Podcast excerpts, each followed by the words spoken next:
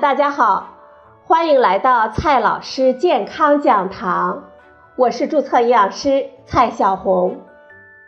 今天呢，蔡老师继续和朋友们讲营养聊健康。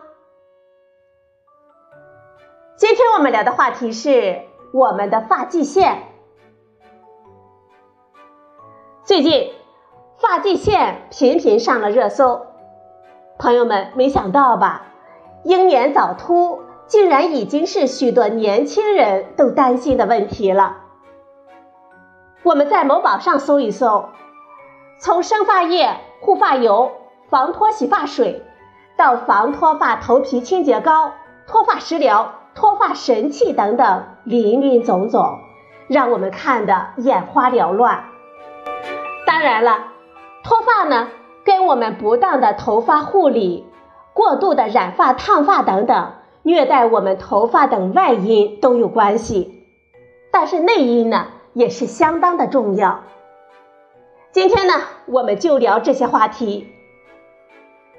首先呢，我们要知道我们的头发是什么做的。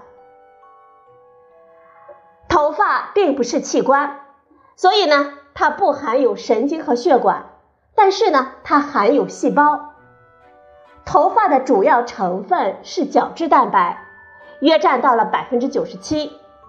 这种蛋白质也能够制造指甲，形成皮肤的外层保护层。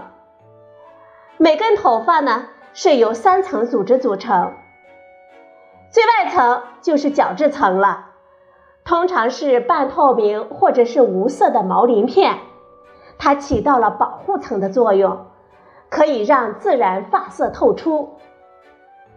第二层呢是皮脂层，皮脂层占到了头发的百分之八十，其中沉积着头发中的色素，我们自然的发色便是因为它而呈现的。第三层是髓质层，髓质层位于头发的中心，是由许多的小气泡组成。是反射光线的最内层。不论男女，一头光亮蓬松的秀发都是充满吸引力的，而稀疏发黄，甚至是露出头皮的头发，让人想到呢都觉得惨兮兮的。这是因为，漂亮健康的头发，是我们身体健康状态良好的标志，自然呢。就成为了身体美感和异性吸引力的一部分了。反过来说，发质差、脱发都是我们健康状况不佳的表现，也可以解释成身体自我保护的一种应对的机制，一种生存的策略。当我们身体代谢能力下降的时候，或者呢发生严重营养不足的时候。我们身体会选择把营养输送到对生命最关键的器官组织当中，而牺牲那些不太重要的部分。而头发作为一个没那么重要的部分，就会被舍弃掉。于是呢，脱发的悲剧就发生了。许多因素都会改变我们头发的正常生长周期。导致暂时性或者是永久性的脱发，包括药物、化疗，包括接触尼古丁等化学物质和毒素，包括激素的变化、甲状腺疾病、压力和营养因素等等。一种方案呢是不可能解决所有的脱发问题的。今天呢，我们就着重的讨论一下和我们营养因素有关的脱发。脱发和哪一些营养问题有关呢？我们怎么用食物来拯救我们的发际线呢？首先呢，先来看第一个营养问题：蛋白质缺乏。我们的头发呢是由蛋白质组成的，所以饮食当中充足的蛋白质对我们头发的健康和强壮是至关重要的。如果饮食当中没有摄入足够的蛋白质，头发很可能就会变得干燥、发黄、纤细和脆弱了。极低的蛋白质饮食可能导致头发的生长受限，甚至是脱发。在蛋白质能量营养不良症患者当中，皮肤和头发都会变得不正常，比如说头发变少、细肉干枯、颜色变浅等等。所以呢，我们建议女性每天至少应该保证摄入五十五克的蛋白质，男性呢每天至少摄入六十五克的蛋白质。如果有消化不良的问题，如果是素食者，如果主食摄入量不足，如果有增肌的需求，如果处在孕中后期和哺乳期，那么还需要增加蛋白质的摄入量。最好呢，早中晚三餐都有优质的蛋白质，下午的零食加餐呢，也应该适当的补充，均匀摄入可以提高蛋白质的利用效率。最廉价、优质又方便的蛋白质的来源呢，就是鸡蛋了。我们最好每天吃一个鸡蛋。如果没有医嘱要求，我们需要控制胆固醇的情况，我们需要补充蛋白质的人，在短期之内每天食用两到三个鸡蛋也无需担心。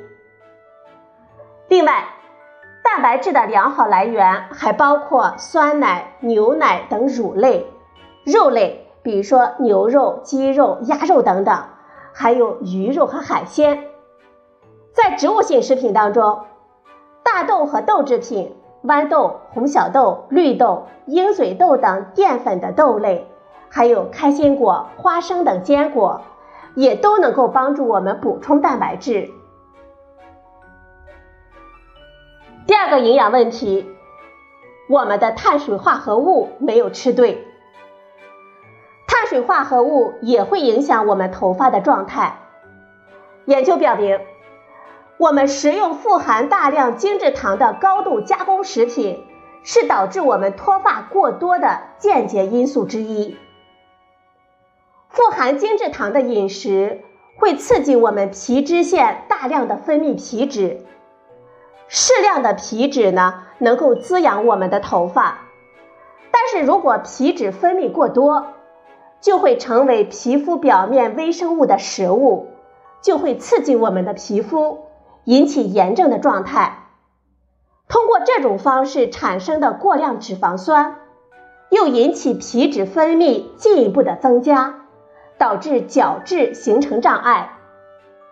此外呢，过多的甜食和精白淀粉会升高我们的餐后血糖，而血糖和胰岛素水平过高。会直接的导致雄激素合成增加，过多的雄激素引起我们的脱发，已经是我们经常知道的知识了。毛囊部位血管的血糖和胰岛素过高，还会造成头皮的微循环状态的恶化，产生局部的缺氧，从而导致我们脱发。所以呢，我们建议女性的饮食中的碳水化合物。应该以中低血糖指数食材为主。我们建议呢，每天的精制糖的摄入量不要超过五十克，最好要控制在二十五克以下。也就是说，甜饮料我们每天不能超过半瓶。如果想喝银耳汤、绿豆汤等汤羹类的话，最好呢不要加糖，或者只有第一杯加少量的糖。我们饮食当中碳水化合物的良好来源是全谷物、杂豆类，以及升糖指数低的水果。这些食物呢，不但血糖指数低，还含有帮助我们调节糖脂代谢的膳食纤维和抗氧化物质。我们每天主食当中加入一半的全谷杂豆是明智的，顿顿白米饭、白馒头、白面包是不妥当的。第三个营养问题，我们的碳水化合物吃的太少。既然碳水化合物没吃对会导致脱发，那是不是不吃或者是少吃碳水化合物就能够避免这个麻烦呢？现在呢，也有不少朋友在尝试极低碳水、大量蛋白质、脂肪的饮食减肥法。也就是说，不吃主食等碳水化合物，而大量的吃鱼肉蛋类以及坚果油脂之类。但是呢，他们往往会发现自己的头发似乎状态变得是越来越差了。这里面呢有两种可能的原因。第一个原因呢，碳水化合物有节约蛋白质的作用。如果碳水化合物我们吃的太少，那么吃进去的很大一部分蛋白质就会当做热量被我们消耗掉，不能用在我们身体的建设上。蛋白质不足就会引发头发的脆弱，甚至是脱发。第二个原因呢，如果碳水化合物我们吃的太少，我们身体还会把脂肪转化成脂肪酸来获取能量。但是呢，因为碳水化合物还有帮助脂肪代谢、预防生酮这个作用，碳水化合物过少，功能主要依靠分解脂肪的时候，就会导致酮症。虽然很多人会因为生酮而欢呼，因为它能够加速脂肪的分解，但是酮症呢，的确会导致脱发。二零一三年发表在《营养学杂志》上的一项动物研究发现，用高脂肪和极低碳水化合物的生酮饮食来饲喂老鼠，就会导致生物素的缺乏，而生物素缺乏的主要症状之一就是脱发，还有皮肤的损害。当然，这并不是说只要我们少吃几口饭，多吃点蛋白质或者是脂肪就会导致酮症。只有在碳水化合物摄入量极低的情况下，也就是占我们总能量的百分之五以下，脂肪的摄入量高的饮食才会导致酮症。所以啊，我们建议，生酮减肥法只适合某些特定的人群，我们不要自己轻易的去尝试，需要在医生和营养师的指导下进行，而且呢。要按照医嘱来吃够总热量。生酮饮食属于短期的治疗饮食，长期使用是否安全，目前呢尚未得到证实。第四个营养问题，脂肪。膳食脂肪通过多种机制影响到了我们头发的健康，包括参与激素和皮脂的合成。调节炎症反应等等。膳食中的饱和脂肪酸参与形成我们皮肤表皮的脂质复合物保护层。这个保护层的内容呢，包括神经酰胺、甾醇、磷脂以及游离的脂肪酸等等。这些化合物如果供应不足，就会导致我们头发的水合作用减少，头发呢就会变得干枯，甚至是脱落。亚油酸、亚麻酸和其他的长链多不饱和脂肪酸是我们头皮表皮角质层的重要成分，缺乏的时候也会导致脱发。体内的欧米伽三和欧米伽六脂肪酸的比值非常的重要，如果欧米伽六脂肪酸过多，就会造成我们身体的免疫平衡紊乱，更容易激发炎症的状态，这也可能会导致脱发。